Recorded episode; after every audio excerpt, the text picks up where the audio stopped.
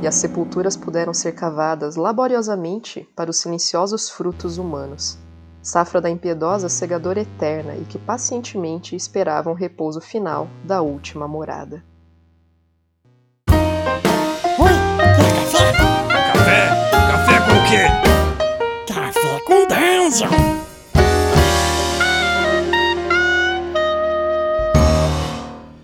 Bom dia, amigos do Regra da Casa! Estamos aqui para mais um Café com Dungeon na sua manhã com muito RPG. Meu nome é Rafael Balbi e já estou bebendo meu delicioso café magenta da Ovelha Negra e estou apoiando ele em cima do Keeper's Companion aqui fechadinho, aqui depois de várias dicas que a gente já deu na primeira parte, aqui no, na nossa coluna de Cthulhu, HP Love Coffee, a gente vai trazer as, a segunda parte aqui com as dicas do número 7 em diante para Guardiões. E, bom, para falar disso, a gente tá aqui, obviamente, com a nossa guardiã, Aline Terume. Mas antes de chamar ela, eu queria lembrar que você pode se tornar um assinante do Café com Dungeon a partir de 5 reais. Com essa grana você ajuda a gente a bater a próxima meta, que vai liberar essa coluna semanal. E aí, mais cutulo no Café com Dungeon. Além disso, você participa de sorteios, recebe conteúdo extra e participa de um grupo de Telegram muito maneiro, que tem muita gente interessada em vários RPGs diferentes, trocando ideias sobre vários estilos complexos e diversos. Mas é isso aí. picpay.me barra café com dungeon e ajude a gente. Lembrando que você ajudando a gente recebe cupons de descontos, por exemplo, para comprar café ovelha negra e amanhecer como eu, tomando um café moído na hora. Então você pode usar, não sendo assinante, você pode usar o cupom Dungeon Crawl. E se você for assinante, me consulta que tem um cupom especial. E lembrando também que tem aí a temporada de venda da My Dice Factory, ou seja, aqueles dados que eu mostro aí no Instagram, bonitaços, artesanais também, você consegue desconto aí usando o cupom regra da casa 5, tudo maiúsculo. Eles estão em temporada de venda, os dados estão acabando, então corre lá para ver se ainda restou algum desses dados lindaços. Se você for assinante, me consulta que tem um cupomzinho especial aí. Mas vamos lá, bem-vinda, guardiã Aline Terumi. Fala, Balbi. Bom dia, pessoal. Tudo bem? Tô de volta, né? Estamos aqui então para a gente discutir mais algumas dicas para Guardiões. É, eu tava aqui folheando também o meu Keeper's Companion e saiu um tentáculozinho pela lateral, me mostrando onde que a gente parou da última vez. É meu marca-página pessoal, na verdade. E a gente discutiu. Um polvinho. É, um polvinho aqui. De vez em quando ele solta um tentáculozinho e marca a página, sabe? O ruim é que solta uma gosma às vezes, né? E, e mancha o meu livro, mas. É, a gente falou até o item 6, né? Como você disse. Vamos hoje terminar de destrinchar, né? São 13 no total. A gente está no sétimo, que diz que como é, marcar um ritmo adequado para a aventura, né? E, bom, uhum. ele fala, né, bem no comecinho que a arte de, de mestrar é parecida com a arte de cozinhar, né? Você não pode nem cozinhar demais e nem de menos, senão você estraga até as melhores receitas. Acho uma forma até interessante, né, de começar uhum. isso aí, cara, porque eu concordo bastante, né? É, essas aventuras investigativas e é, de terror, elas têm um, um ritmo muito particular, né? Se você dá muito pouca pista e muito pouca é, espaço para os jogadores investigarem, você pode ficar com aquela sensação de falta de agência mesmo, né? Pô, o negócio aqui aconteceu, mas eu não tinha nem como saber, porque o negócio foi tão corrido, né? Que eu não entendi por que, que a gente chegou nessa conclusão, né? E aí vai ficar aquela sensação de, ah, o que que, o que, que aconteceu? Ou o contrário, né? Você uhum. alimenta tanto, tanto, tanto aquilo e, e, e revira tanto e cozinha tanto aquela aventura que quando chega no final ela perde um, um impacto, né? Perde a graça realmente da investigação. É total, cara. Eu, eu acho que, principalmente nesses jogos, quando a gente tem uma referência muito forte, por exemplo, você vai jogar um jogo baseado em, em Senhor dos Anéis, ou a gente joga um jogo baseado em Lovecraft, se a gente tem muita referência literária muito forte, a gente facilmente cai por uma questão de ficar descrevendo minuci minuciosamente absolutamente tudo, porque a gente se, a gente se refere muito a, uma, a um gênero literário, né? E muitas vezes no RPG o caminho não é justamente descrever muito, descrever todos os detalhes, às vezes é justamente buscar lacunas, é, entender onde descrever mais, onde descrever menos, é, e dando informação conforme a, a atividade dos jogadores. Então existe aí de fato uma coisa muito, muito importante nisso, que ele coloca, eu acho que de forma muito sábia nessa dica, que é uma coisa pessoal, né? Que cada keeper, cada guardião vai, vai trabalhar isso diferente. Eu acho que isso realmente é uma percepção muito interessante, porque eu acho que é verdade, você tem bom, boas práticas a respeito disso, mas cada um sabe o, é, como tocar isso da sua forma. Né? Uhum.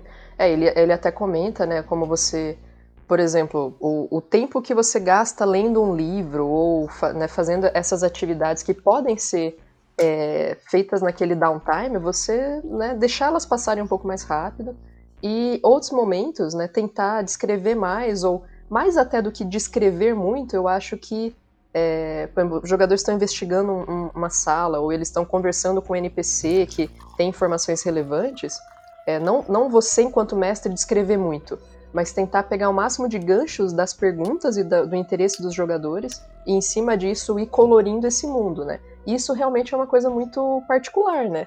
É, como, como dar esses detalhes, né? E dar os detalhes não quer dizer necessariamente fazer uma voz diferente, fazer um sotaque, fazer alguma coisa assim, né? Mas alimentar os jogadores com pistas, porque, querendo ou não, o, o cenário é isso, né? Você tem que ir construindo pouco a pouco esse conhecimento deles, dando essas pistas, dando essas informações. E como você faz isso é muito pessoal, né? É. Ele coloca uma coisa que eu acho muito legal também. Aliás, essa dica é muito boa, cara. Eu achei o, jeito que, ele, que eles colocaram essa dica aqui de um jeito muito bom. Que ele fala dessa teia de pistas, né? Que é uma coisa muito central no Cthulhu, uhum. né, as pistas da, da investigação. E ele fala dessa, dessa coisa que é um cozinhar devagar, né? Você não precisa botar suas pistas fundamentais de cara. Uhum. Você pode ir fazendo que essas pistas elas são, sejam pulverizadas, isso vai te dando a possibilidade de trabalhar melhor o ritmo dentro disso, né? E aí você pode trabalhar drama, ação, humor dentro dessas, dessas coisas. Você pega, de repente, uma pista que é muito central, mas você dilui ela, você pode botar um, um certos indícios dessa, dessa, desse veio né, de, de, de, ficção. Você pode botar pitadas de humor, você pode trabalhar isso dentro do seu, do seu estilo pessoal. E nem todas elas precisam ser importantes. Uhum. Né? É, se ter certas pistas que não são importantes ou que podem levar para caminhos é, sem, sem saída, né? É, é uma coisa importante de fato, nesse ponto ele está certíssimo. É, né? é, esse, inclusive você evita né, certos, certos problemas. É, até acho que o, o, item 10 ele fala né, do, do prazer de dar pistas falsas. E eu concordo bastante, a gente vai chegar lá. Sim. Porque senão é muito isso, né? Tudo é importante, então tudo eu tenho que seguir e não necessariamente, né? Mas você, o, é importante assim que o jogador possa seguir aquela pista e descobrir que ela não tem nada a ver com o mistério, né? Porque senão é muito fácil. Ah, esse NPC tem um nome, então ele é importante. Ah, ele falou que tem tal coisa no bolso do, do cadáver, isso aqui é importante. E não necessariamente, né? Mas uhum. isso tem que ser fornecido de uma forma que é, você vá criando esse senso de, de, de, que sua investigação ela tá rendendo alguma coisa, porque também esbarrar sempre em nada é, vai criar um ritmo aí de que, ó, estou, né, o que, que eu estou fazendo, né? Estou sendo conduzido para algo que eu não estou entendendo o que, que é, né? E ele coloca né, que no final é, uhum. é, é, bom que os jogadores possam olhar para aquela resolução e falar: nossa, é, tinha como eu, eu, saber que era isso, né? É, eu, eu, ou, ou eu sabia que era isso, né? Então você deu pistas suficientes uhum. para no final isso ser uma situação dramática, né? Então que não tivesse super óbvio, porque aí você cozinhou demais e que não fosse assim, cara, não tinha a menor uhum. chance de eu, de eu perceber que era isso que estava acontecendo, porque aí você cozinhou de menos. Total, cara. E, e, você falou uma coisa muito importante sobre isso aí, cara, que é, que é essa coisa de, de você dar as informações. Né? É, é, ele coloca aqui, ele fala de clímax, por exemplo. Ele fala, ah, então, quando chegar no clímax, aí coloca tudo lá, liberta o inferno pra cima da galera. E, e tem a ver isso aí, porque é uma postura que é parecida com a postura do que eu falo do mestre do, do Oil Fantasy, né? Que é essa coisa de você entender o, o mestre numa postura que é de, de, de jogar bola com jogadores, de, de, de, trocar passes com jogadores, em vez de ser o cara que impõe. Né? Então, se você está percebendo que o jogo está chegando num clímax, vai aumentando o ritmo de liberação de coisas, vai tá botando mais. Sabe, aí você vai ajudando o grupo a, a, a, a trazer né, o, esse clímax que naturalmente che chegou, em vez de você pautar. Então, uma coisa que é muito importante é a gente não ler assim, esse, esse pedaço aqui como uma coisa que você precisa botar um twist no final, precisa fazer um, é, um plot twist, fazer um, como é que é, uma virada, né, necessariamente para deixar os jogadores, oh meu Deus, eu tinha, eu tinha que ter percebido. Não é necessariamente que você tem que causar isso, Uhum. mas que você pode aproveitar, né, para botar isso e é importante pra caramba que isso aconteça naturalmente, né, que isso aconteça no decorrer do jogo, construído, que isso seja construído e não que você simplesmente coloque ali, que você imponha isso, porque aí você pode simplesmente estar utilizando, uma, é, é, utilizando informações que você não passou. Por exemplo, é, sei lá, no fim das contas, quem o culpado por todos os assassinatos, não sei o que, é um demônio que nunca apareceu no jogo, não teve menção a ele, não teve nada. Aí, cara, sinceramente, é, isso, se isso não passou na frente dos jogadores, eles não teriam como alcançar, e aí você vai dar um, um grande. É, um grande anticlímax quando tá achando que tá dando clímax. É, você sempre querer, né? A gente tá agora num. Talvez depois do sexto sentido, né? Que isso ficou uma coisa muito. A gente tem que ter uma reviravolta no final. Que isso que é o que entretém e vai ser maravilhoso, sempre, né? E o, o problema. Explodir mentes. É, nossa, que final mind-blowing, explodiu minha cabeça, eu nunca ia imaginar isso. Aí eu acho que o jogo não foi muito bom. Porque se você quer fazer uma investigação que você não tem Uhum. chance nenhuma de descobrir o que é, de ter um- uma possibilidade de impedir que aquilo aconteça, né, de, de fazer diferença na história, né, você tá, jo- tá jogando isso porque, né, melhor realmente assistir um filme, ler um livro que é, vai fazer isso com muito mais maestria, eu imagino, né? O que eu percebo é que muitas vezes a gente acaba cozinhando demais a aventura é justamente por ter planejado que ao final tem que rolar o, esse ritual que vai invocar Cthulhu, por exemplo. Final da minha aventura que eu pensei é, é, assim, tudo tá acontecendo porque esse grupo de cultistas quer fazer isso. E esse é o grande momento. E aí, se de repente, um pouco antes disso, os jogadores querem invadir o, o local lá dos cultistas, eu não quero que isso aconteça porque é diferente do que eu planejei. Então eu vou dar um jeito de prolongar a aventura até chegar no ponto que eu quero, sabe? E isso cozinha demais a aventura. Aceite que você, claro, tem ali o- a treta que tá rolando e aquele é o ponto final que você, que você imaginou, né? É, se, se nada for feito, Uhum. vai se desembocar naquilo. Mas eles estão fazendo coisas, então pode ser que aquilo não aconteça. E se isso rolar, aceite que esse é o clima, que se trabalha em cima disso. E aí toca o terror, então. Talvez os cultistas não vão invocar Cthulhu, mas eles não vão também deixar barato. E esse vai ser o clímax da sua aventura, e beleza. Uhum. É, totalmente, cara. Eu acho que tem uma coisa muito curiosa que é, é um. É uma coisa que todo mundo, quando prepara a aventura, todo mundo é foda falar, mas muita gente, quando prepara a aventura e fala sobre isso, ou mostra a preparação, é, você coloca, ah, então, preparei a cena final. Aham. Né? E aí você preparar a cena final é uma coisa que às vezes te amarra muito, porque você, para, você fala, cara, e se tudo. Não, e se nada que acontece no jogo leva a isso? Você vai forçar? Você está se colocando numa posição complicada, né? Uhum. Você tá criando um problema pra si, na verdade, né? Eu vi isso no, no episódio que saiu no, no, no último D&D Cyclopedia, que tinha um- uma aventura do Eyes Unclouded, que é uma aventura de quinta edição, saindo um pouco do assunto, em que o mestre, ele, ele coloca assim, então, é, você tem que escoltar as criaturinhas até determinado local, Uhum. porque a casa delas, né, que é uma chaminé, não sei o que, ela tá caindo aos pedaços.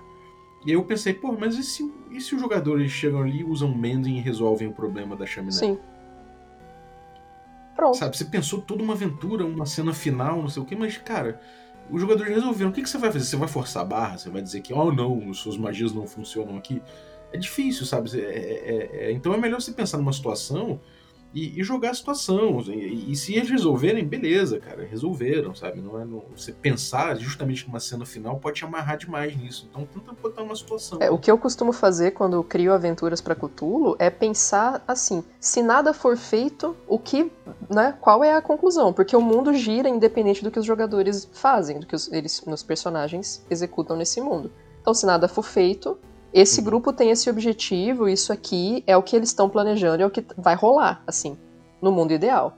Já que os jogadores, né, com seus personagens vão interferir nesse mundo, vamos ver o que, que vai acontecer que pode impedir ou não isso acontecer, que pode ser que eles resolvam a treta antes, durante, ou que eles nem cheguem perto disso e vai ter consequências dessas ações, né? E aí você tem muito mais liberdade. Agora você pensar, eu tenho que fazer tudo para que eles estejam nesse lugar, nesse momento, com esse ritual rolando, com esse Deus sendo invocado, com esse livro sendo aberto, você tem muito, muitas chances realmente de errar a mão no, no ritmo da aventura. Sim, cara, total. E, e, eu acho que é uma coisa muito curiosa que assim teve muito teve um tempo muito grande da minha vida que eu passei orgulhoso de certas coisas como mestre que hoje em dia eu, eu tenho até um pouco de vergonha de falar, sabe? Do tipo, ah, olha só, eu consegui induzir os jogadores a fazerem tal coisa que era o que estava no meu plano. E aí a galera fala, porra, sinistro, porque você apostou alto, né? Porque podia ter dado errado, né? Você podia não ter conseguido induzir os jogadores. É, mas eu consegui. E, cara, é... E, cara, no fundo é fácil, bicho. Você tem um mundo à sua mão, normalmente, nesse tipo de jogo, né? Não é um RPG que você tem o teu poder limitado ali por pontos, né? Nada assim. Então você tem um mundo à sua mão, cara. É muito fácil, na verdade, você fazer isso. Não é uma questão de orgulho. Na verdade, eu fui acusão. Eu tava, eu tava ali grampeando a agência deles sem eles perceberem muito bem. Eu era um grande ilusionista. Uhum. É, cara, pode crer. É, isso é curioso. Vamos pro próximo? Mas vamos pro próximo? Bora. Details, details, details. É, ele fala muito de você não detalhes. economizar nos detalhes, né? E aí ele diz, né, que o mestre é o responsável, né, pela, pelo fornecimento de informações sensoriais para os jogadores. Né? Então, quanto melhor uhum. você descrever, né, o, os eventos e o, o que está acontecendo ao redor, mais informações eles vão ter, né? E concordo, né, em 99% disso que ele está dizendo, né? Realmente, se você não descreve bem, se você não explica mais ou menos a situação, é, é difícil que o jogador possa tomar decisões bem informadas, né, das ações dele. Então, é, dar, né, uh, colorir esse mundo é muito importante. Tem o problema, né, daquele mestre que começa e fica cinco minutos, né, né, verborragicamente falando sobre como é aquela porta. E aí isso é contraproducente porque uma hora o jogador, tipo, meu, tá, mas tem. Beleza, como é que é a porta mesmo? Tem um trinco? Não tem? Eu quero abrir a porta. É só isso, sabe? Então, isso tem que ser feito Sim. com um certo é, cuidado para você não não se tornar, né, por exemplo, Tolkien, que fala muito e chega, você chega no fim da página, às vezes fala, cara, ele, ele gastou a página inteira descrevendo uma árvore. Né? Existe um problema aí, Sim. realmente, né? Um, se você for transportar isso para RPG. É, e se isso é um problema num livro, imagina no RPG, uhum. né? Tem várias pessoas e tudo mais. Então, é mais uma coisa que eu acho, ah, acho interessante disso é que teve um episódio no Café com Dungeon que a gente fez junto, né? É, falando justamente sobre gestão de informação. Uhum. Eu acho que tem muito a ver com isso, né? O, o, detalhe, às vezes, é um floreio que te leva a uma gestão de informação complicada.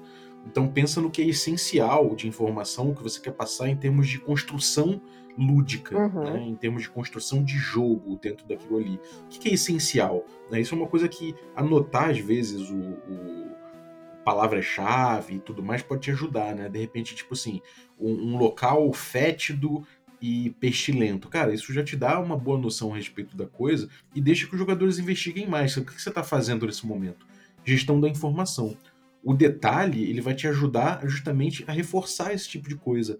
Então, segura, faça uma gestão interessante. É bom dar detalhe? É, mas é bom também que o detalhe seja provocado e não que você despeje isso. Né? Uhum. Né? Num, num, episódio recente aqui, eu fiz o um episódio sobre Salada de Ratos, que é a aventura que eu escrevi pro DCC. Uhum.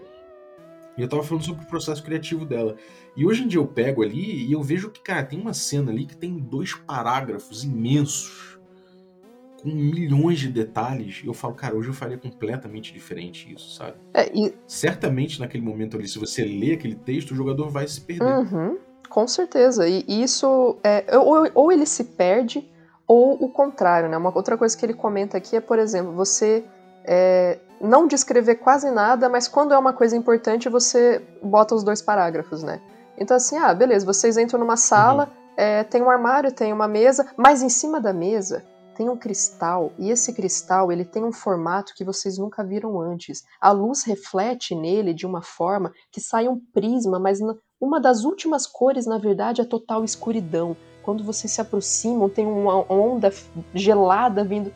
Aí, cara, esse cristal aqui é importante, né, pô? Ele não falou nada de todo o resto. E tá dois parágrafos falando da porra do cristal, é claro que esse cristal é relevante na aventura, né? E, e isso casa muito com o que a gente falou de, das pistas falsas, né? Porque se eu só descrevo o que é importante e todo o resto eu passo batido, eu tô dizendo pro jogador, ó, preste atenção nisso. Eu tô também conduzindo muito, né, o jogo. É, exatamente. Isso é uma coisa importante. Eu acho que é justamente quando você pensar em detalhes, é importante você ter noção da gestão. É bem isso aí. E, e, tem uma coisa que eu acho que é importante também, né? É que muitas vezes o detalhe ele vai, ele vai soterrar informações, e aí, nesse caso, você pode usar ele para o outro fim, que é justamente distrair um pouco, que é quando você quer fazer uma antecipação de um perigo. Né? A gente fala bastante no café sobre uhum. a importância de antecipar um perigo para o jogador ter agência sobre aquilo, não ser surpreendido com uma coisa que. Sabe, aquela coisa de opa, rola um dado, rolou mal, morreu, sabe? Isso é uma coisa que prejudica muito. É uhum. É importante o jogador ter, ter, ter agência no risco. Ele optar pelo risco, ele poder evitar o risco de alguma forma. E a gente, quando dá detalhes sobre isso, quando a gente antecipa isso, ajuda o jogador a, a estabelecer um, um, laço lúdico em torno do risco, né? Que é importante. O lance é, uhum. é, se, se você de, deixa na cara essa antecipação, você entrega demais o perigo e não tem graça. E aí você pode usar detalhe justamente para soterrar um pouquinho, né? São duas formas de você controlar a informação. Uma é você trancanfiar uhum. ela nos monastérios medievais. A outra é você jogar na internet e botar milhões de coisas por cima, informações irrelevantes. Então, pensa nos detalhes dessa uhum. forma também, né? É, e a, a última dica que ele dá em relação a detalhes que eu acho que é muito bacana é ele fala sobre quando você vai descrever né, um artefato, ou um monstro, ou uma, uma criatura, né? Uhum. Que esse é um, é um, outro problema, né? Às vezes eu vejo muito, muito mestre falando, pô, aí na hora que, que eu falei lá que eles encontraram um Deep One, tipo, parece que não foi impactante, sabe? Uhum. Daí, tá, mas como é que você fez? Ah, eu falei, um Deep One saiu do mar. Você fala, cara, mas aí é foda, né? Ele dá o exemplo, ah, você, você nunca diga, um, um Dark Young, eu não, eu não sei qual, como é que ficou aqui, né? Um Dark Young atacou vocês. Uhum. Pô, os personagens provavelmente não vão saber o que, que é isso, né? Você, te, você poderia descrever né, uma, uma abominação com um cheiro fétido, vem né, galopando na sua direção, e num primeiro momento parece que é uma árvore velha, que tem uma ilusão de que ela está se mexendo. Uhum. Mas aí vocês percebem que ela não é uma árvore, ela tem parece que pernas que terminam em cascos, e isso vem galopante na direção dos seus personagens. O que vocês fazem, né? Uhum. Isso é muito melhor do que você falar, ah, o, um Deep One apareceu. Sim, total. É. E, e, isso aí é a função, é, é quando a firula é importante, né?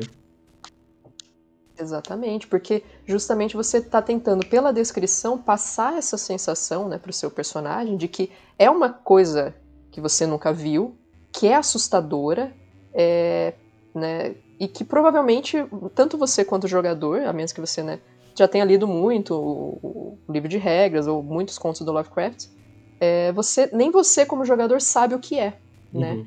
E quando eu digo, ah, um Deep One aparece, pode ser que eu saiba, daí eu pensar, ah, tá legal, ou pode ser que eu não saiba e eu, ah, beleza, e daí, né? Uhum. É, mas pela descrição eu posso passar uma, um senso de urgência. Se eu digo que tem uma, uma criatura fétida, galopante na sua direção, você já vai ter uma sensação, cara, eu preciso decidir logo o que, que eu vou fazer. É, é. sem dúvida. É, isso é muito bom. Isso é muito bom. Eu concordo plenamente com essa, com essa importância aí de você conseguir dar urgência através de detalhe, cara. Às vezes uma palavra faz toda a diferença, né? Sim. Uhum. E aí, cara, é, caminhando muito parecido com isso, é, o item 9 né, do, do livro, ele fala que às vezes menos é mais. E é bem, eu acho que. Eu acho que essa segunda etapa as dicas vão melhorando, né? Na primeira parte a gente é, questionou muitas dicas, mas aqui eu acho que ele tá caminhando de um jeito muito mais interessante, né? Porque ele fala que é uma das dicas mais simples, né? Mas às vezes as mais difíceis mesmo. Mas às vezes é, pre preparar demais e botar coisas demais e, e enfiar coisa demais na aventura é contraproducente. É verdade, é verdade. Essa dica é muito boa. Inclusive tem essa coisa do, do, dos jogadores, eles já complicam tudo, né? Se você parar para pra analisar, os jogadores eles vão complicar muito qualquer coisa que você trouxer. Então se você trouxer um, um plot simples, uma, um, uma treta simples, alguma coisa já simples, eles vão complicar. Então, pensa nisso, né? Às vezes a gente pensa num plot super complicado e eu coloco aí de novo a regra de 3, né? 3 esse número mágico, que se você tem três degraus de treta ou de mistério se, se empilhando, cara, os jogadores vão transformar isso em 25 e a tua aventura vai demorar demais. Isso não precisa ser um problema, uhum. mas é uhum. importante você ter essa consciência, eu acho, sabe? É verdade, cara, porque aí você começa, nossa, eu abro aqui o livro e tem tantos monstros legais e artefatos interessantes e, e, e, grimórios e livros e tomos e eu quero colocar tudo e tudo vai ser muito interessante e vai vou povoar minha aventura com milhares de pontos de interesse locais e NPCs e isso e aquilo e aí você planeja horrores, né? E quando chega na, no ponto, os seus jogadores falam: Ah, mas a gente quer visitar o presídio da cidade. E aí você fica, cara, eu não pensei no presídio. É. E agora, além de tudo que eu já pensei, eu vou ter que fazer mais isso, né? Uhum. Se torna muito contraproducente, que aí você tem duas saídas. Ou você fala para eles, não, o presídio não aceita visitas, e aí você é o mestre né, conduzindo, ou você vai se desesperar, né, assim, ah, agora eu preciso criar um novo NPC, pensar num novo local, e enfiar alguma coisa no presídio, porque eu preciso que esse, é, é, essa busca deles faça sentido. Uhum. E aí você né, viaja demais nisso. É, é verdade, cara. É, e eu acho que tem uma coisa também em relação a, a menos é mais, que é justamente você você conseguir entender melhor o que, que você está fazendo, sabe? Você entender melhor o significado de cada coisa. Se você lança 15 coisas uhum. no jogo, é, é, mais fácil você deixar passar o, o, significado que você pode trabalhar de, de 10 delas, sabe? Se você coloca 5, essas cinco uhum. você vai entender melhor o significado, vai entender melhor como trabalhar dentro da aventura, dentro da campanha, isso.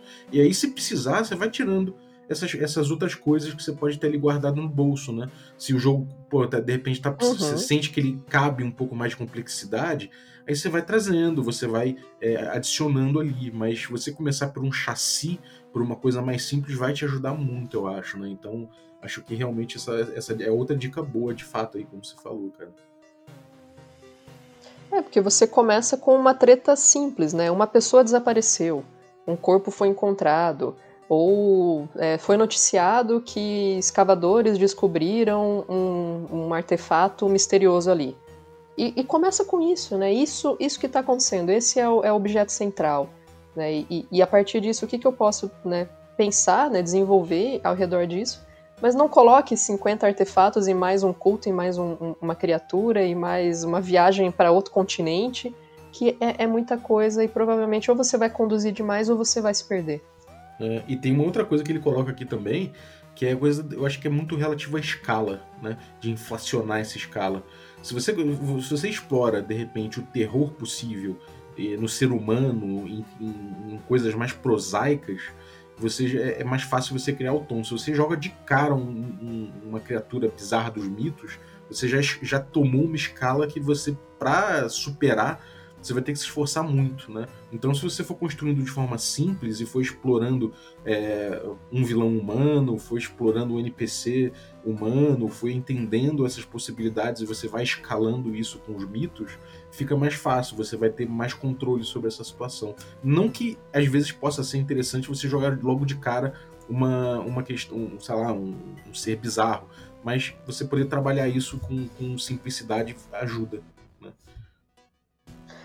É, cara, até porque, assim, é, muitas vezes quando a gente pensa, ah, por que, que Cthulhu quer destruir o mundo? Ah, não sei, é uma inteligência alienígena que não faz sentido pra gente. É assustador, mas.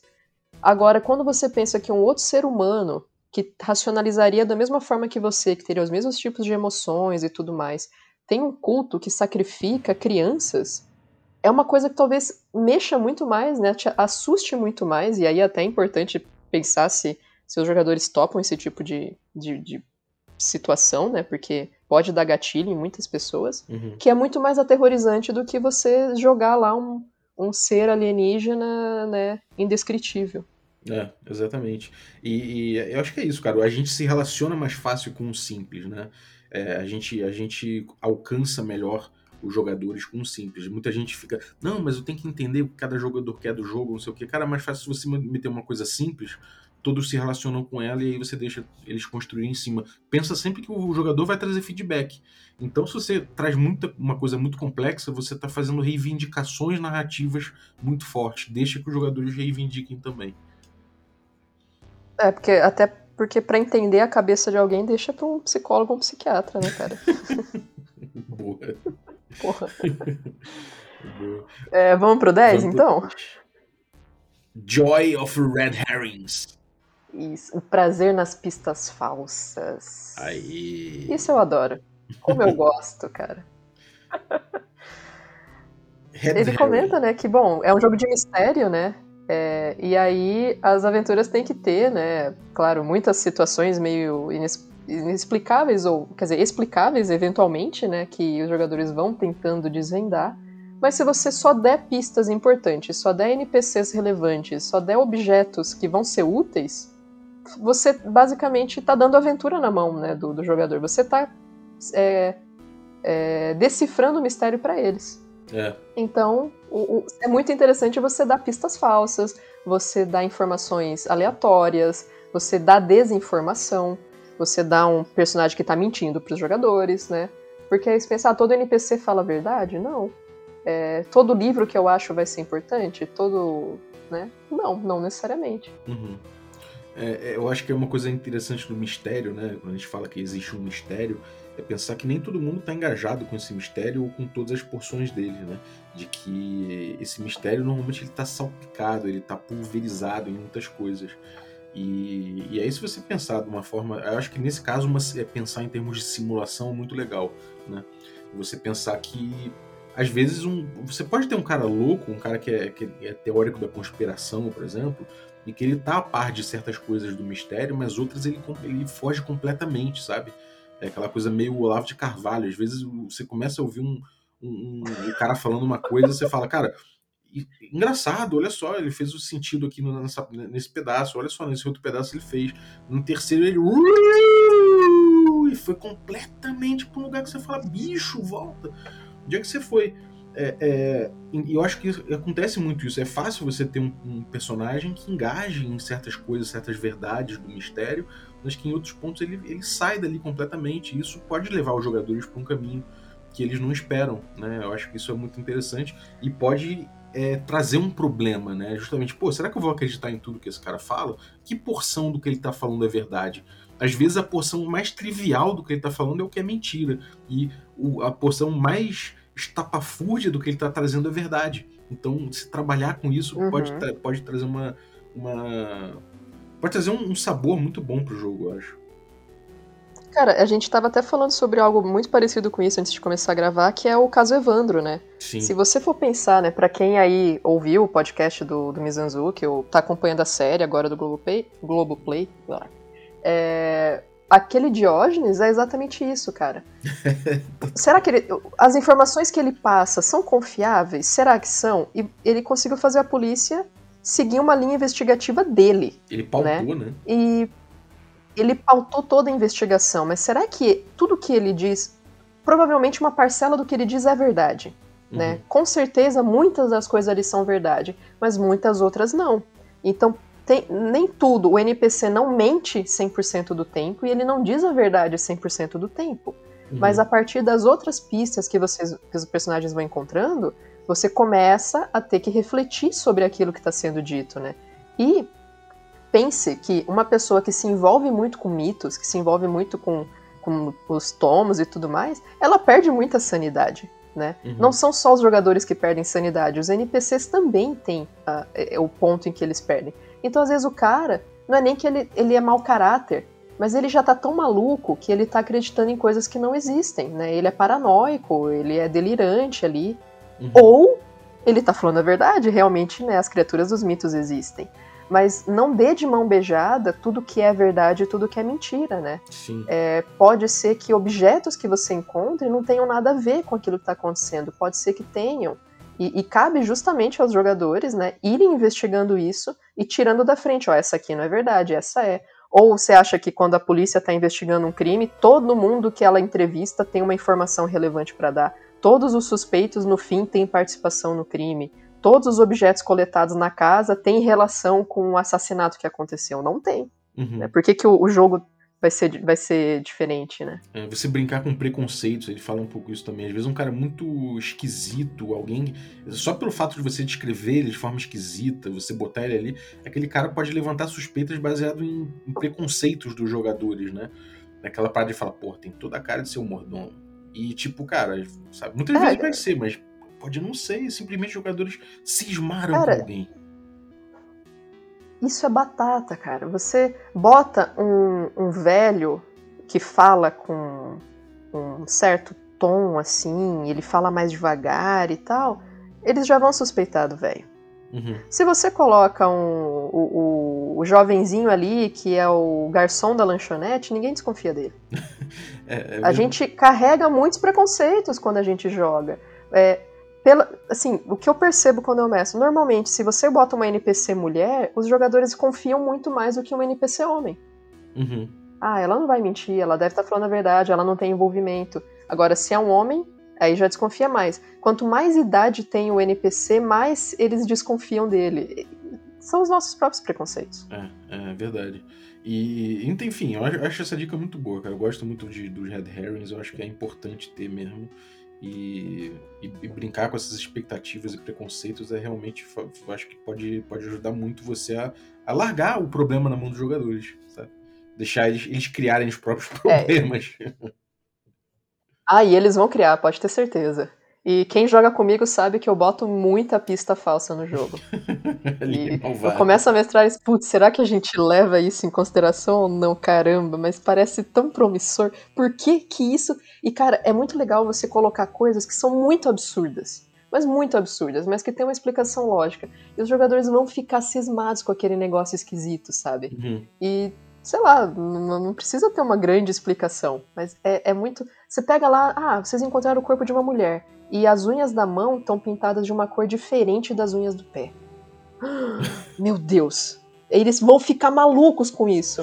E não necessariamente quer dizer muita coisa, sabe? Mas eles vão pirar, eles vão achar que isso tem. E pode ser que seja relevante, Uhum. né? Pode ser que não. É, sem dúvida. É, uma boa dica. Vamos pra 11? A 11 é o que a gente já falou várias vezes aqui também, né, cara? É verdade. E é, espere o inesperado dos seus jogadores. É, é bem isso aí, né? É, eu acho que ele- é, as dicas estão ouvindo a nossa, a nossa conversa, É, cara. real que a gente. Os jogadores são imprevisíveis, velho. É isso. É, é isso. É, é- é você ficar, você ficar esperando que eles sigam determinada linha de ação, cara, você tá entrando, você tá criando problema pra você mesmo. Isso é uma coisa que eu tenho que repetir. Porque é, é batata, cara. Você, você fazer um jogo esperando que os jogadores façam determinada coisa, você vai. Primeiro lugar, que você, você vai ser surpreendido, vai ser pego com as calças curtas. E em segundo lugar, que você vai acabar é, querendo influenciar isso. Isso, eu acho que esse 11, esse título do 11, Expected and Unexpected from Your Players, é tipo. É o que me dá mais vontade de jogar RPG. Sim. Não, porque eu sempre comento isso também. Você, como mestre, se você planeja tudo que você vai colocar na mesa e os jogadores vão seguir exatamente o que você planejou, é, qual é a, a- a graça pra você? Né? Uhum. É, é muito interessante quando você. Quando você joga, você não imagina né, o, que, o que vai ser daquele mundo. Aí o mestre te coloca uma situação, ou um outro jogador coloca uma situação, e você, em cima daquilo, na hora, pensa: o que, que eu vou fazer? Uhum. A gente, quando tá mestrando, tem que passar pela mesma situação.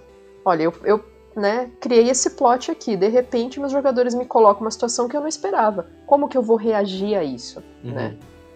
É. E é, é- é- é esse bater bola que é o interessante mesmo. Mesmo como mestre, você quer ser surpreendido. Eu, pelo menos, é a parte que eu acho.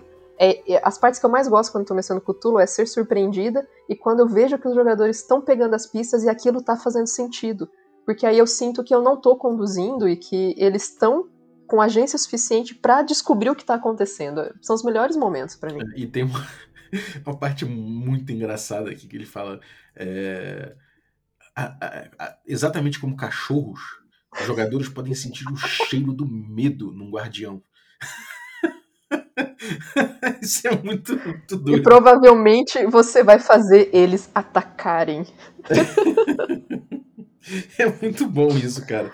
É, é porque assim, é- eu acho isso é, é claro que isso é uma anedota, né? Isso é uma anedota no sentido de, de comédia mesmo, porque É, acho que o objetivo é que você não, que você não se sinta acuado pelo, pelos, cachorro, pelos jogadores como cachorros, sabe?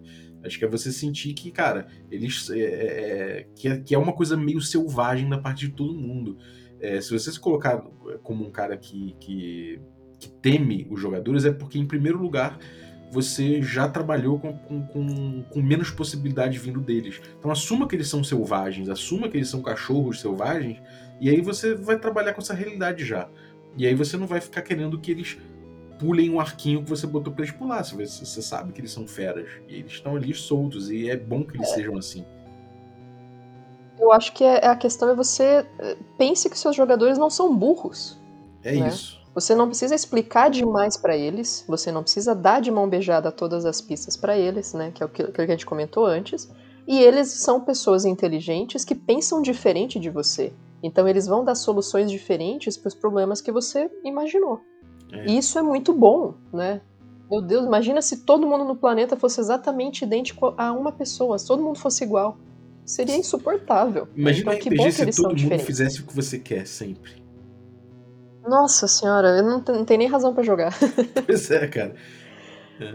Mas aí assim, aí ele continua, né, logo depois dessa fala dos cães, que aí eu não concordo, que ele diz, bom, se, né, não se assuste e tal, se eles forem na direção errada, aí, né, já começa já. mal, é, salve aquilo que você consegue do seu plot, rearranje as coisas e gentilmente guie os jogadores de novo na direção correta. É, aí ele é cagou tudo, né? É, isso aí é realmente aquele momento que você falou, oh, amigo, volta aí, volta aí. Eu tava indo tão bem. Eu elogiei você até agora há pouco, querido, né? Mas aqui eu acho que ele errou muito. Errou feio e errou rude. Errou rude, cara. Porque se você tem o caminho correto, é porque você planejou toda a aventura do começo ao fim, você sabe como ela vai terminar, você sabe as pistas que têm que ser encontradas na ordem correta, e, e isso é o caminho para uma aventura, na minha opinião, pelo menos. Pode ser que tenha muitas pessoas que discordem e estão corretas, mas na minha opinião, é uma aventura que não vale a pena ser jogada, né? Porque aí você tá partindo do princípio que os jogadores têm que reagir como você reagiria, como você pensou e como você quer, né? Se existe um caminho certo e um caminho errado, a gente está dizendo como tem que ser jogado, né? E isso eu acho preocupante. É, exatamente. É, eu, é, é realmente, às vezes, é, eu acho que é, é. Sei lá, cara, eu, eu, às vezes parece até meio, meio contraditório dentro do, da própria ideia que ele construiu, né? É, é uma pena. Uhum. É, o, as dicas anteriores que ele deu parece realmente que contradizem com isso, né? Porque a partir do momento em que menos é mais, eu vou então é, alimentar menos o, o, meu jogo porque os jogadores vão ter reações inesperadas. Eu vou trabalhar com os detalhes para dar condições de decisões informadas por eles. Por que, que eu tenho que ter um caminho certo para o jogo, né? Uhum. Sim. Ele, ele fala essa coisa de, de você se treinar para improvisar, né? Que é isso de fato, eu acho que a melhor preparação é que te treina para improvisar, né? Que te treina para para poder realmente é, reagir aos jogadores e trazer coisas novas, trazer, trazer coisas interessantes, mas não é, não é exatamente para você ficar improvisando para botar eles no trilho, né? Não é isso, né? É justamente para você improvisar justamente para poder reagir fora de trilhos, Exatamente, né? Se foi porque é, você a improvisação ela também não pode ser vista como ah eu vou falar qualquer coisa né, que corre aquele risco que você disse antes, né? De repente, ah, beleza, improvisei, surgiu um demônio que não tinha pista nenhuma na aventura inteira e agora resolveu com isso, né? Não é isso improvisar, mas é você saber, né, o, o, em termos gerais, o que está acontecendo nesse mundo para quando eles forem fazer alguma coisa que vai fugir é, né, daquilo que você que a gente sempre imagina, né? Também não tem como você ser hipócrita e falar, não, eu não, não imagino como que eles vão atrás para resolver o problema, porque você sabe como você faria, né? Então, uhum. ah, eu imagino que eles vão na delegacia de polícia e depois eles devem passar no hospital, porque o cara encontraram o cara machucado, devem fazer essas coisas, né? Uhum. E aí você, de alguma forma, já antecipa um pouco, bom, se isso acontecer, né, provavelmente vai ter isso, isso e isso. Mas eles podem fazer uma coisa completamente fora. Se você tem controle, tem. Não controle, se você tem é, segurança, domínio do, do, do, panorama geral do que está acontecendo no seu mundo, você consegue improvisar facilmente. Porque você logo imagina aquele mundo vivo. Agora, se você traça determinado esse, esse, esse local com esse, esse, esse NPC, a improvisação ela vai ser muito, muito pior, porque aí você vai jogar coisas que não, não, não casam realmente com a história, você vai tirar do bolso uma criatura que não, não casa com as pistas, que eles nunca poderiam imaginar que existia. Uhum. E aí é uma improvisação complicada, né? Sim. E aí a gente, a gente tem o 12, Ending the Adventure, né? Terminando a aventura. Polêmico, esse é polêmico. Ah, sim.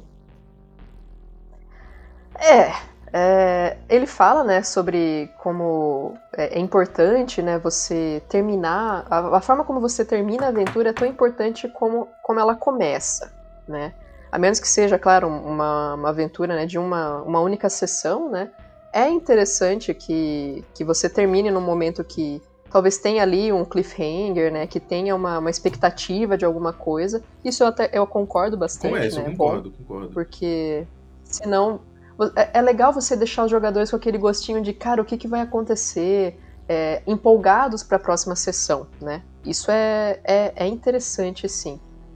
É, mas com o que, que você não concorda? Então, é porque é, botando dessa forma, é, tipo, ele, ele coloca de uma forma que eu acho interessante, sim, mas que pode ter, que existe um leva a gente a pensar às vezes de uma forma arriscada que a, que a galera gosta às vezes de pensar e que eu acho que leva a uma, uma, uma prática. É o seguinte, ele coloca que é bom você esperar certos momentos para terminar o jogo e eu concordo plenamente com isso, né? Então ele coloca alguns casos aqui, Uhum. a morte iminente de um, de um, de um personagem do jogador, é, o- o- a descoberta Uhum. de um tomo, um conflito final, um- um- uma parada tipo, sei lá, um- enfim, certos momentos específicos é bom você ficar ali é, esperando eles acontecerem e você aproveita aquilo para fechar. O negócio é que às vezes, às vezes se você se coloca é, é, com uma lista das coisas, parece que você, se não acontecer, você vai ter que causar isso, sabe? E não é Uhum. por aí, né? Eu acho que a dica, a dica é boa, mas ela é polêmica justamente por conta disso, porque muitas coisas que às vezes você nem imagina podem ser climáticas o suficiente para terminar a aventura. E isso é muito do feeling do Uhum. que tá acontecendo na hora e não necessariamente de coisas que você vai pensar antes. Eu acho que é, a tentativa Sim. dele é, é- é muito válida e é boa a dica, porque ele, ele, ele tenta falar para você pescar esse tipo de coisa. Mas quando você começa, quando, quando você elenca, de certa forma, o que, que é, o que, que é, o que, que é um bom momento, às vezes, pô, às vezes você descobrir um tomo não é o melhor momento. Entendeu? É, às Uhum. vezes você tem um conflito final. é, quem disse que esse conflito é final, né? Se você já, já fala, porra, esse conflito aqui Uhum. é final, você já tá se colocando a forçar esse tipo de coisa. Então, talvez um approach mais, mais uma abordagem mais aberta para isso possa te dar mais sensibilidade. É só, eu acho que essa é a polêmica do, que, eu senti, sacou? Hum, uhum. Não sei se você É, ele, ele dá também. alguns exemplos, né? Eu acho assim, é, talvez, né, para um, pra alguém que está realmente é, entrando em contato pela primeira vez, está planejando mestrar pela primeira vez, é interessante até esses exemplos, né? E ele, ele fala mesmo, né, que são exemplos, não é uma lista exaustiva de situações, né? Porque às vezes a pessoa fica, poxa, mas é, eu- é bom eu terminar num momento dramático, né? Uhum. Que também, eh, daqui a pouco eu vou fazer um contraponto com isso, mas, mas o que, que seria um momento dramático, né? O que será que é isso? Aí você dá uma liga e fala, ah, legal, né? Tem realmente algumas ideias. Mas também eu acho assim, nem sempre você precisa terminar no momento dramático, mas de alguma forma é interessante que você deixe é, um- uma expectativa para a próxima sessão, né? Uhum. É, eu mestrei agora na, na quinta-feira para uns amigos meus, até o, o Jersey, que é um dos apoiadores, está tá jogando essa, essa aventura que eu comentei com você antes da gente começar a gravar. Uhum. E a gente terminou assim: é, todo mundo foi na biblioteca e achou algumas informações e terminou aí, sabe? Uhum. Não é dramático, não tem ninguém quase morrendo, não, não tem ali um. Ninguém achou um, um tomo, um grimório, uma coisa dos mitos, mas eles passaram por uma situação que eles coletaram um tanto de pistas e eles conseguiram achar um pouquinho mais de coisas e eles têm a expectativa de, é, na próxima sessão, fazer isso e isso e aproveitar que é, ainda é um sábado e aí as coisas estão abertas, de ir na biblioteca, passar na universidade e tentar conversar com mais tal pessoa. Uhum. Eles têm essa expectativa. Eles sabem mais ou menos em que caminho a, a aventura vai seguir e eles provavelmente terminaram a sessão e no dia seguinte ficaram pensando, caralho, mano, e aquele negócio lá que a gente achou, né? O que, que será que é aquilo? Isso eu acho que é interessante. Pode ser que também não aconteça. E tudo bem, né? Uhum. Não tem como você, todas as sessões, terminar de uma forma que, nossa, vai ficar uma expectativa, vai ficar uma coisa dramática. Isso não quer dizer que a sessão foi ruim, né? É, talvez se criar essa cobrança como mestre de saber o momento exato e perfeito de parar a sessão também seja muito muito pesado, né? Porque, poxa, às vezes a investigação não avançou, né? Uhum. Nada foi descoberto que seja tão grandioso assim. Isso foi uma sessão ruim? Ela terminou mal? Talvez não necessariamente, né? É, e se você não É, tiver mas- sessões mornas também, você não vai ter a sessão boa. O contraste não vai existir, né? Exatamente. É, porque a gente tem sessões ruins. Vai ter aquele dia que você vai jogar e falar: Nossa, hoje foi um, um jogo ruim, foi um jogo lento, parece que não desenvolveu. A culpa não é do mestre, a culpa não é dos jogadores, a culpa não é de ninguém. Uhum. Né? A gente tem dias ruins e a gente tem dias bons. Você vai ter É, sessões exatamente. mornas e você vai ter aquelas sessões que você vai sair, caralho, eu quero jogar RPG todo dia, eu quero viver de RPG. e maldito trabalho que atrapalha meu RPG, né? Sim. Mas é legal quando acontece isso, é muito legal. Não acontece sempre, né? E tá tudo bem. Acho que a minha crítica é mais ainda nesse sentido, né? De que, bom, como terminar a aventura, existem formas muito legais, mas é, existem formas, né, existem momentos em que isso não acontece e não tem problema. Uhum. É, eu concordo, cara, eu concordo. Eu, eu- eu concordo contigo e eu, eu talvez escrevesse de outra forma, sabe? Isso, eu acho que a minha parada é mais essa, mais Uhum. escrita. Eu escrevesse, talvez eu escrevesse muito mais por esse lado que você botou e pro lado de, cara, assuma uma postura de que em determinado momento do- da sessão você vai realmente você vai ter que começar a pensar, pô, será que esse é um momento bom? Ou será que eu seguro um pouco? Ou será que eu vou mais um pouco? Ou até pergunta pro jogador, e aí, será que vamos fechar agora, gente? Tá, falta meia horinha ainda, mas será que a gente pode fechar? Uma coisa que rolou recentemente. Cara, eu faço muito isso. Uhum. Muito, muito mesmo. Eu pergunto, galera, o que, que vocês acham? A gente termina aqui, ficou um clima legal ou vocês querem jogar mais 15 minutos? Sim. Isso é uma coisa que eu vi muito no, no Arquivos Paranormais, que, eu- que eu joguei agora com, a- com os assinantes. Jogou umas sete sessões, sei lá, seis sessões. E. E, cara, às vezes eu chegava e falava, galera, galera, falta meia horinha pro nosso horário, mas eu acho que aqui ficou muito legal, sacou? Ficou, ficou contido aqui. E eu preciso também Uhum. parar e refletir um pouco do que aconteceu. Vamos, dis- vamos trocar ideia sobre a sessão meia horinha? Sacou? E, cara, é isso, Aham. para ali, troca uma ideia da sessão, tira um, fala sobre umas coisas que de repente você tá precisando conversar na sessão, e é isso. E beleza, ou, ou sei lá, troca ideia da vida, sei lá, fala com as pessoas. E aí, cara, você não tava meio atolado no trabalho? Com quem é que você trabalha?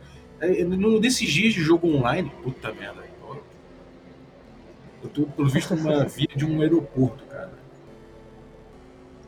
Ah, caralho.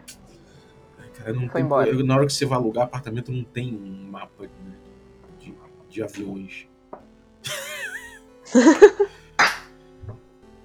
e aí eu acho que existe uma coisa que é, cara, conversa com o cara em tempos de internet, às vezes você nem conhece direito a pessoa com quem você tá jogando, né? Porque apareceu na internet, juntou ali. Pô, troca uma ideia da vida, sei lá, pode ser. Troca uma ideia de.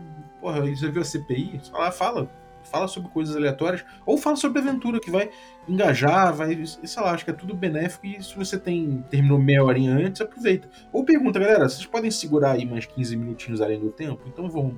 Então acho que conversar isso, abrir isso, às vezes pode ser interessante também. É mais uma postura de você entender que em certo momento você vai ter que encerrar aquela sessão, sabe? Não necessariamente de você ficar buscando é, um- uma coisa específica ou, como a Aline falou, tentando trazer drama. O quanto mais você se forçar a terminar uma sessão de determin- de determinada forma, vai ser pior pra você.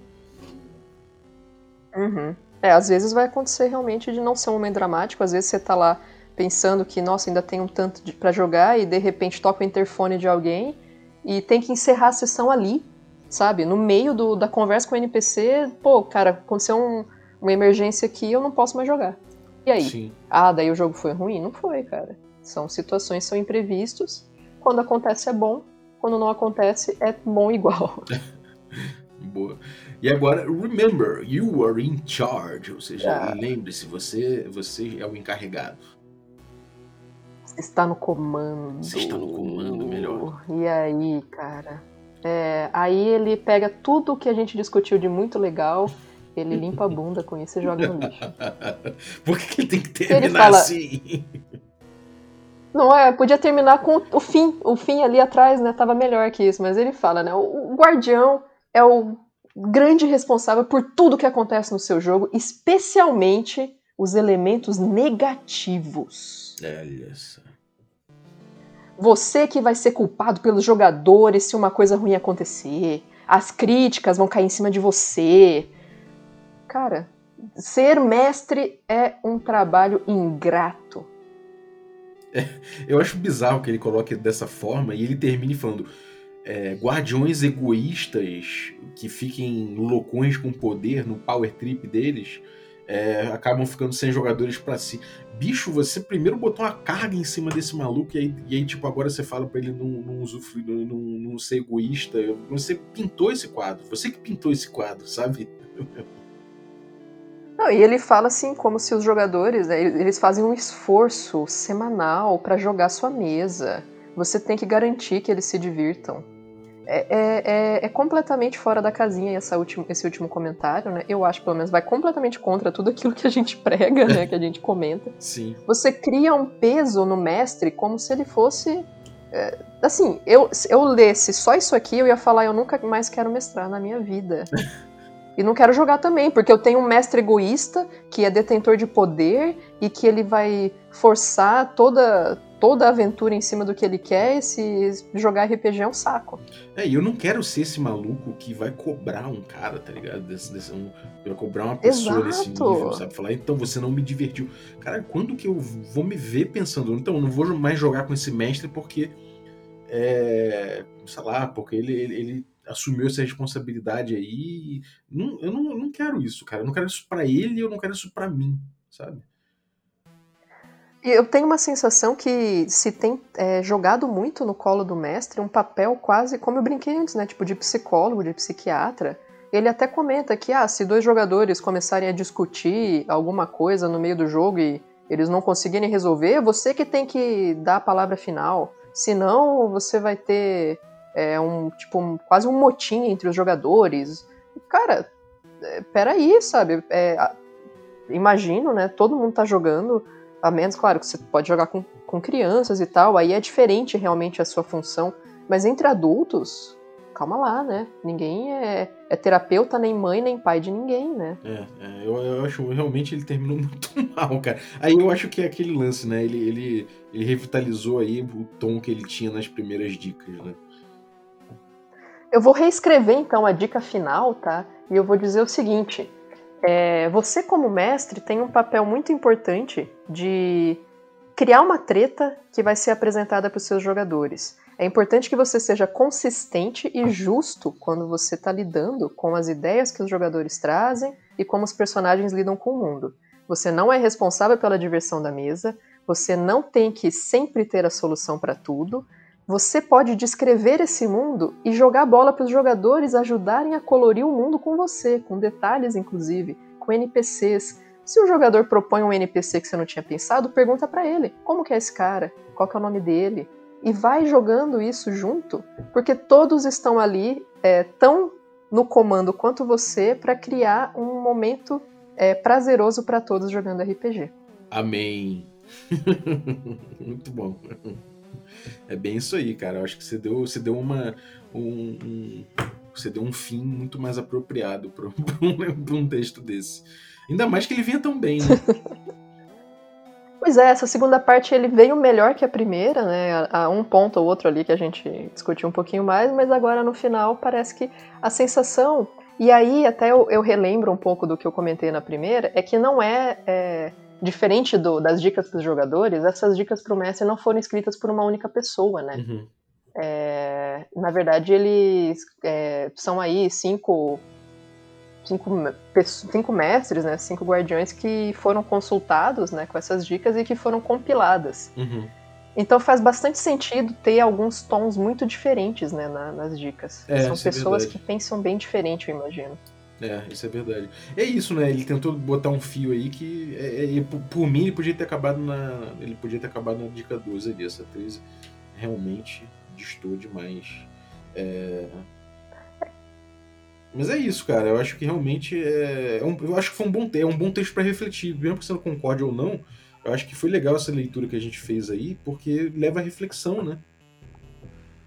Exatamente, né? A ideia também é que a gente só vai ler aquilo com o que a gente concorda, ela, é, ela é muito prejudicial para o debate, né? Porque aí você fica na sua bolha e você fica ali naquele. só na confirmação daquilo que você já acha que, que é, né? Uhum. Então, ler coisas que você também não concorda, pode ser que de repente você passe a concordar com algo, você veja por um- outros olhos, né? Ou possa justamente discutir, debater e saber que tem pessoas que pensam assim, né? Uhum. E aí, como, como lidar, né? Como lidar quando você tem uma ideia, por exemplo, como essa, e eu, eu pego um jogador que vira pra mim e fala, não, mas a responsabilidade é sua, você que é a mestre. Sim. E eu não concordo com isso, né? Como lidar? Como trabalhar com pessoas plurais e diversas, né? Uhum. Ainda bem, né, que as pessoas são diferentes. É, exatamente. Então é isso, cara. Acho que a gente, pô, finalmente chegou aqui nos finalmente desse texto. Acho que foi muito legal a jornada.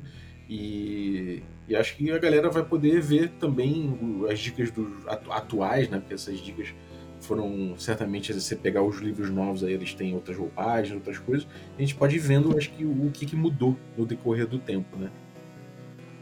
Uhum. A gente pega outros, outras possibilidades aí.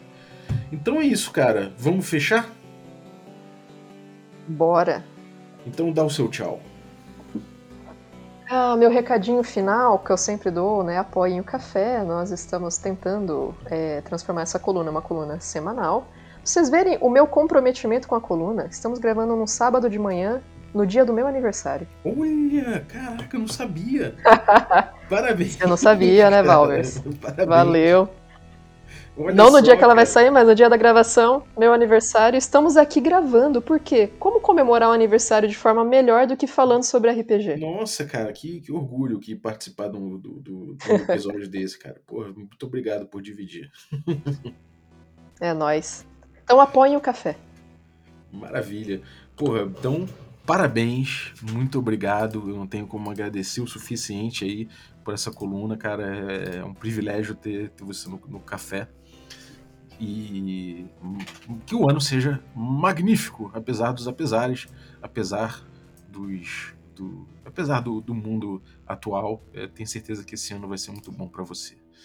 e pra todo mundo Valeu. com sorte.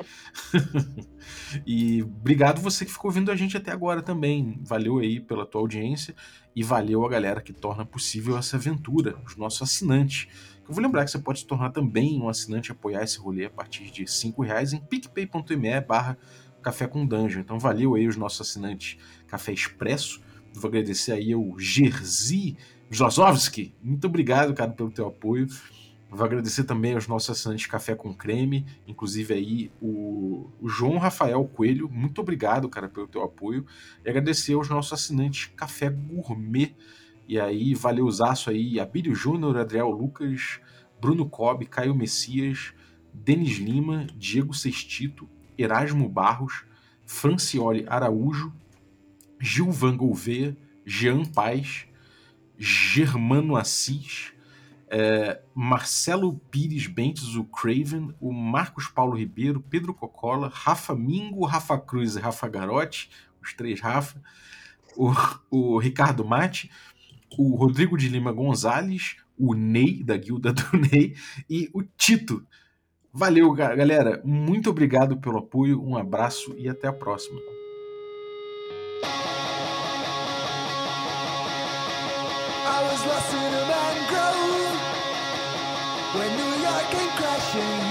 And my hands